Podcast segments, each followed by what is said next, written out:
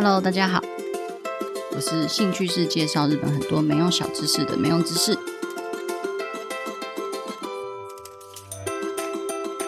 说到十二月十四号，就会想到浪人四七的赤穗事件。虽然今天已经是十二月十五号，就是已经过了一天了，但是因为等下会讲到为什么会挑今天讲，还有就是其实这是一个非常精彩的故事。所以就还是想说分享给大家，但在讲之前，先跟大家道歉一下，因为上礼拜我整个开天窗，就是完全生不出 podcast。然后，因为我接下来其实也没有什么可以出去玩的时间了，所以我会好好努力生产的。好的，上次公道审查的结果终于出来了。一般来讲的话，像是现场的公道审查，都会是现场就会通知结果。但是这次应该是因为疫情的关系，就是大家都是用交影片的方式审查，就是把你呃射箭的样子那个形啊拍下来之后寄到日本那边，所以可能考官他们看影片也看得很烦，所以这次就拖得超级久。总之，阿美的初段合格啦，拍手。虽然才初段，就是只要拿得了弓、拿得了箭，几乎就可以过的初段。但是，就是因为我本来就不是很喜欢考试的人，所以至少学了一段时间，终于拿到了什么东西的感觉，可喜可贺，可喜可贺。为了纪念审查合格呢，我也借了这个名义，又订了新的箭。那因为我们社团的人其实都是走一个非常花俏的路线，都会订一些很华丽呀、很就是鲜艳的颜色之类的。但因为我都走一个低调。所以我这次就选了黑羽跟黑色的那个箭杆。那本来想说来一点不一样，就是比较好辨认自己的箭，所以就选了一个蓝色的配色在黑箭杆上面。就我明明选的是一个非常低调，然后自己觉得很有气质的颜色，就一个蓝色，就送过来是一个宝蓝色，真的是一个砂锅大的色差。如果说想要看有多大的色差的话，我会再放照片在现实动态上，或者是 YT 上面也稍微放一下。让大家看看有多砂锅。然后最近我们社团又想要办新年社会，就是在新年那一天呢，可能参加的人会穿和服啊、正袖啊，或者是呃，如果没有的话，就穿一般的道服。然后就是华丽的射箭比赛，然后就会有一些比较特别的靶，例如说扇地，就是用扇子；那还有花地啊、金地等等这样子。那前阵子我。呃，前年的活动我有射中扇子，然后就拿到小礼物，就是还蛮好玩的，所以就也蛮期待今年的活动。然后一样呢，为了这个新年社会的名义，我也就买了新的正袖，完全就是为买而买，就只是想要找一个借口而已。所以如果到时候有拍到一些还蛮美的照片的话，再跟大家分享。好的，那就直接来切入正题，来跟大家聊聊，在新历一七零三年的一月三十号，也就是旧历的元禄十五年十二月十四号发生的夜袭日，叫做赤穗事件。这个事件应该历史迷大概都知道，因为这个是日本三大复仇事件的其中一个。然后也因为真的是非常的悲壮，然后很精彩，又富有日本人的嗯武士精神，所以说。在好像是发生十二天之后呢，就立刻被改编成歌舞伎的演出。那这个歌舞伎的名称叫做《终成帐》，应该是蛮多人都知道。这起事件要从一七零一年的四月二十一号开始说起。刚好那阵子呢，其实幕府都在接待东山天皇派来的一些使者，因为那时候刚好是过完新年嘛，其实很多的那个朝廷都会向幕府拜年。那幕府就是也会去回礼啊，就稍微表示一下，然后就会设宴招待啊这些呃使者这样子。大概在中午十一点半左右，江户城的幕府朝廷就是正在接待使者。那所以当然一些可能达官显要什么都在，然后也是在一个欢天喜地的宴会之中的感觉。但是这时候一个赤穗藩主浅野长矩刚刚好就是选这一天刺伤了旗本武士吉良义央。其实这两个人都是幕府任命当做是接待东山天王派来使者的人，但是突然间就是浅野长矩他一个盛怒，就用斜叉砍到那个吉良义央的额头跟背部，就是一个非常突然的一个攻击，所以旁边的人就赶快把浅野长矩给拉开。那听说千野长矩在砍完吉良义央的时候，还气扑扑的说：“你还记得我的遗恨吗？”这样。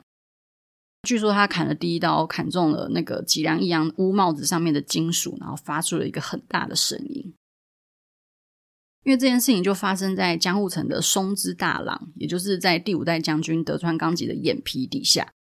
所以德川纲吉当然就暴怒啊，想说我老子在这边接待贵宾，你居然拿刀刺人，是不是不把我堂堂第五代将军放在眼里？然后就很生气，当然就气到当天就想要，就希望千野长矩可以切腹。然后就没收了赤穗藩的土地，那也等同于就是把他们废藩这样子。那因为是发生在就是贵宾的面前的这种感觉嘛，所以德川纲吉他当下只是想要赶快解决，所以他就也没有特别去细查到底当时发生了什么事情会让千野长矩这么的生气，所以就把千野长矩就惩处完之后呢，就当做没事，然后也没对吉良义央做出另外的惩戒。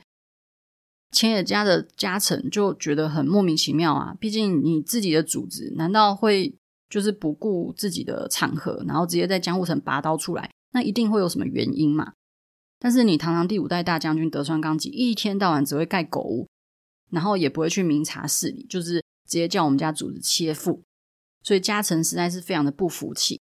所以当时首席家老大石内藏助他就和幕府说，他们要上诉到底，然后至少呢，希望。呃，让他们赤穗藩可以复返。那他们中间的联系，因为当时也没有赖嘛，也没有手机，所以一直都是仰赖飞脚。但是那个飞脚传来的讯息，每次都一点点、一点点的，所以大家都非常的着急。然后本来呢，他们就还想说，干脆就来硬的，就是所有人跑去江户城围城，然后大家一起切腹来表达自己的不满。但是这样子做实在是太意气用事了，所以后来当然就是这个念头就取消。不过那时候其实他们分成了两大派别，一个是在新家业派，然后一个是主张要报仇的江户激进派。他们中间开了非常非常非常非常多的会议，非常的日本人 style，就像日本沉没一样，就日本要沉没啦，好，那我们先开个会。哇，日本正在沉没啊，好，那我们赶快再开一个会的这种感觉一样。反正开会的结果就是，他们中间开真的开很多很多会，结果就是他们决定在元禄十五年的十二月十四号，趁着夜晚入侵吉良义样的家里，然后就是把他们全部杀光。这样，那他们当时其实做了非常多的事前准备，像是去找吉良家的正确的位置啊，然后绘制他们家的平面图，然后还有确认吉良义央他当天的行程，哪时候会在家，哪时候会外出，哪时候家里比较少人等等。就是把一些复仇行动的细节都规定得很详尽，例如说进攻的暗号啊，然后装备啊、服装要穿什么之类的，就好像现在电影里面会演的那种复仇行动一样，就是非常的万全的一些准备。其实原本要参加这场复仇行动的人大概有超过一百人左右，但是中间其实有很多插曲，例如说有些人他们其实并不是非常想要，就是那么激进的去处理这件事情。那有些人可能临阵脱逃啊，然后有些人可能因为什么酒后乱性等等，就是被退出之类的。所以后来最后参加的人只有四十七个人，所以就有了“浪人四七”或者是“四十七士”的一个称呼，也就是传说中基努里维内部大家都批评的非常惨的“浪人四七”的电影的雏形。好，所以终于到了晚上，他们就是做足了计划，要准备血债血还。听到晚上十二点的钟开始敲了之后呢，他们就开始行动。虽然实际上发生的日子是十二月十五号的凌晨，毕竟就是已经跨夜了。但是在那个时候的日本，其实呃，他们的一天是早上六点多敲钟那一次才算是一天的开始。所以整件事情他们都还是叫做十四日的夜袭日。那也就是为什么我会选在十五号讲，一方面也是因为我的 podcast 本来就是每个礼拜三播啦。那一方面也是实际上发生的日子，就是旧历的十二月十五号，这样的一个非常牵强的理由，因为毕竟这是旧历，跟我们现在新历其实也差了很多。总之呢，千野家的家臣就兵分三路，然后用不同的方法进入吉良的家里。还有一个很酷很酷的传闻，就是听说这些赤穗浪士他们知道吉良家有很多会射箭的人，就是很非常厉害的一些射箭手，这样，所以他们一进去呢，就先把弓弦全部都剪断。非常聪明的一招，而且看到这里，我就想到，其实做弓弦很麻烦，因为新的弦通常会卷在一起，然后你如果是硬是直接把它拉开来使用的话，其实对弦是蛮伤的。所以你应该一开始就是要先把那个弦挂着，然后用地心引力让那个弦慢慢慢慢的变直，你才可以去使用它。所以假设你要在比赛的时候就是弦断掉的话，然后你要做新的弦，就会很花时间，然后也很麻烦。所以一定要事先准备备弦才行，因为你不知道你的弦会不会在比赛当中就突然断掉。好，所以就话说回来，这些次岁让士呢，他们就终于成功的进入吉良的家里，但他们就区区四十七个人啊，哪里比得过整个家的家臣嘛？所以他们当时就有一个妙招，就是他们就虚张声势，就在院子里面大喊：五十个人往东，然后另外一个三十个人往西，就是把自己的人数整整虚报了一倍。果然呢，大家都以为来了八十几个人，就好可怕，根本不敢出来应战。所以赤穗浪士呢，他们就一路过关斩将，然后在早上八点多的时候，长枪上面就已经戳着吉良义央的头了。然后他们就把那个头颅洗干净之后，就放到千野长矩的墓前供奉，这样代表说他们已经帮浅野长矩复仇成功。这种大规模的恐攻、恐怖攻击，当然在当时还算是蛮和平的江户时代，是一件非常大的事情。但是德川纲吉据说呢，他是蛮钦佩这些赤穗浪士，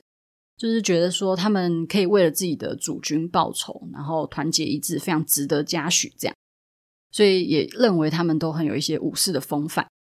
但是如果就这样赦免他们，不就是在说自己当初让千野长矩当日切腹是一个错误的决定嘛？这样，所以他就本来想要赦免他们，但是他又没办法就是这样子低头认错，所以他就跑去问皇族，看能不能用皇族的名义去赦免这些人。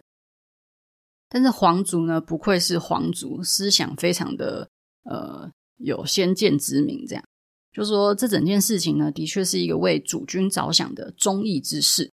但是这些人里面，其实也不乏一些可能血气方刚、只想要乱砍人、不知道自己在干嘛的一些人。这样，所以如果你现在放过他们，可是他们未来走了偏路，做了不好的事情的话，那其实这整件事情就会变掉。所以不如趁现在世人对他们很钦佩，然后你就让他们切腹。那这个浅野长举的死跟次岁让士做的这些事情，就会在后世留下一段佳话。所以德川纲吉就决定说，那最后就还是以切腹来处理。最后呢，就在元禄十六年的二月四号切腹。那四十六位次岁浪士跟浅野长矩就同葬在呃东京的泉岳寺里面。是不是一个真的是非常精彩的故事？刚刚有讲到变四十六个人嘛，因为其实原本四十七个，那中间有一个人他就临阵脱逃这样。所以就最后只有四十六个人切腹，然后这个故事其实我真的简化了很多很多了，因为它其实中间开了很多场会议，但因为开会的事情全部讲出来的话，可能这一集就要讲到一个小时，所以就省略掉那边。但是我觉得还是不失整个事件的一个精彩度，但就会觉得说，哎，难怪整件事会在十二天内就被改编成戏剧，因为真的是太酷了，好像在看电影一样。然后这个故事啊，其实和另外一件事情也有一点点关联，叫做高田马场决斗。这个高田马场决斗和阿美我也有一点点很微弱的关联性，微弱到 很低的那种。但是因为实在是太酷了，所以还是想要分享给大家。就是我有学拔刀道，那我的老师叫做菅野老师，叫做 Scano 桑。那 Scano 桑他是武士世家出身。他的祖先叫做菅野六郎左卫门，那当时呢，就是他的祖先菅野六郎左卫门跟同藩的村上庄左卫门起口角，所以就决定要在高田马场决斗。所以就是一个我的老师的祖先的决斗的故事。这场决斗呢，我的老师的祖先菅野六郎左卫门和剑客安兵卫他们是一起前往高田马场。那因为安兵卫在这场决斗中表现得非常的精彩，所以后世的人，就是之后的人呢，都传言说他在高田马场里面可能杀了十八个人，但哪有那么多？那天来的人也不过十八个人啊，所以他实际上杀死的人可能就是大概三四个、两三个之类的。但是会传成这样，就代表说安兵卫他其实是一个剑法高超的男子，所以让次岁藩里面一个其中一个人就是非常印象深刻，然后就邀请。安兵卫成为他的续养子，那也因为这样子，安兵卫就有参加了赤穗事件，这样是不是很酷？今天老师跟我说这件事情的时候，我真的觉得超感动的，想说哇塞，居然有我认识的人的祖先，就是有被写在维基百科里面，实在是太屌了。大概是这样的一个很微薄的关联性，所以今天其实就是呃历史上的一个大事件，就是赤穗事件。那希望今天大家喜欢这一集，也喜欢这个故事。那我们就下次再见喽，拜拜。